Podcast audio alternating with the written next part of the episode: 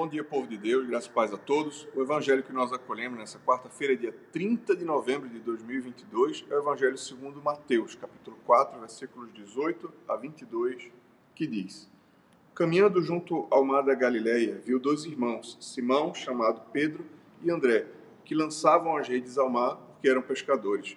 E disse-lhes: Vinde após mim, e eu vos farei pescadores de homens. Então eles deixaram imediatamente as redes e o seguiram. Passando adiante, viu outros dois irmãos, Tiago, filho de Zebedeu, e João, seu irmão, que estavam no barco em companhia de seu pai, consertando as redes, e chamou-os. Então eles, no mesmo instante, deixando o barco e o seu pai, o seguiram. O Evangelho do Senhor, louvado seja o Cristo, que as palavras do Santo Evangelho perdoem nossos pecados e nos conduzam à vida eterna. Hoje, a igreja recorda com muita gratidão a memória de Santo André, que foi o primeiro dos apóstolos a ser chamado. Nesse evangelho não, mas no evangelho segundo João, nós vimos que é, Jesus primeiro chamou Santo André quanto apóstolo e depois é que esse apresentou seu irmão a Jesus.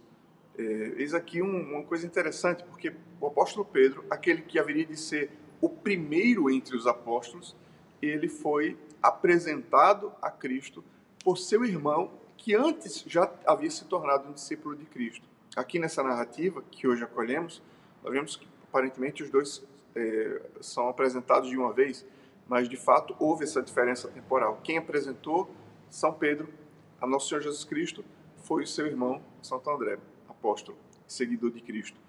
É, aqui eu aprendo uma, uma grande lição da graça de Deus. Deus tem uma vocação a cada um dos seus filhos.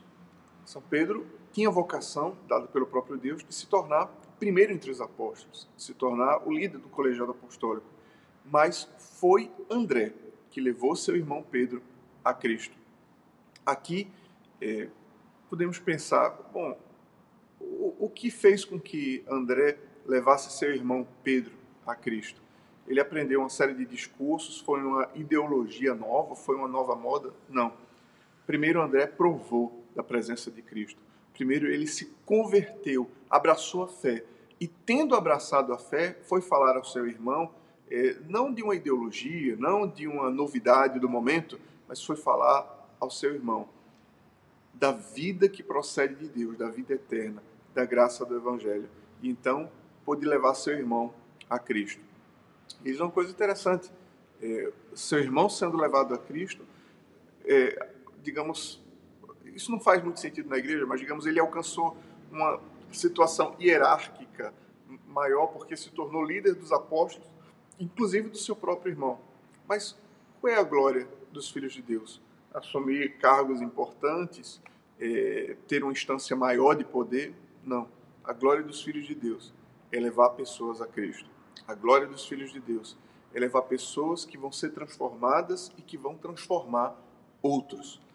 Que hoje a semelhança de Santo André, possamos nós levar nossos irmãos a Cristo, possamos nós levar nossa família e nossos amigos a Deus.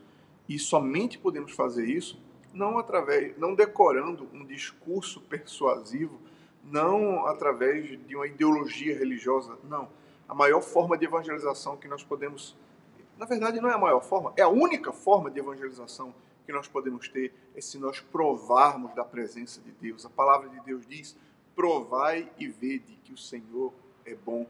Se os nossos nos virem provar da graça de Deus e virem a graça de Deus em nós, seguramente é, aqueles que são destinados a crer, eles deverão, é, vendo o perfume de Cristo na nossa vida, vendo a graça de Deus em nós, eles deverão se aproximar é, de Cristo. Que nós possamos testemunhar o maior testemunho não é um discurso, o maior testemunho é a vida, é o andar com Deus, é o amor de Deus nos nossos corações. Que assim como Santo André testemunhou ao seu irmão, São Pedro, a graça de Cristo, possamos nós testemunhar e que através de nossas vidas muitas outras se encontrem com Cristo. Deus abençoe você, Deus abençoe o seu dia. Em nome do Pai, do Filho e do Espírito Santo. Amém.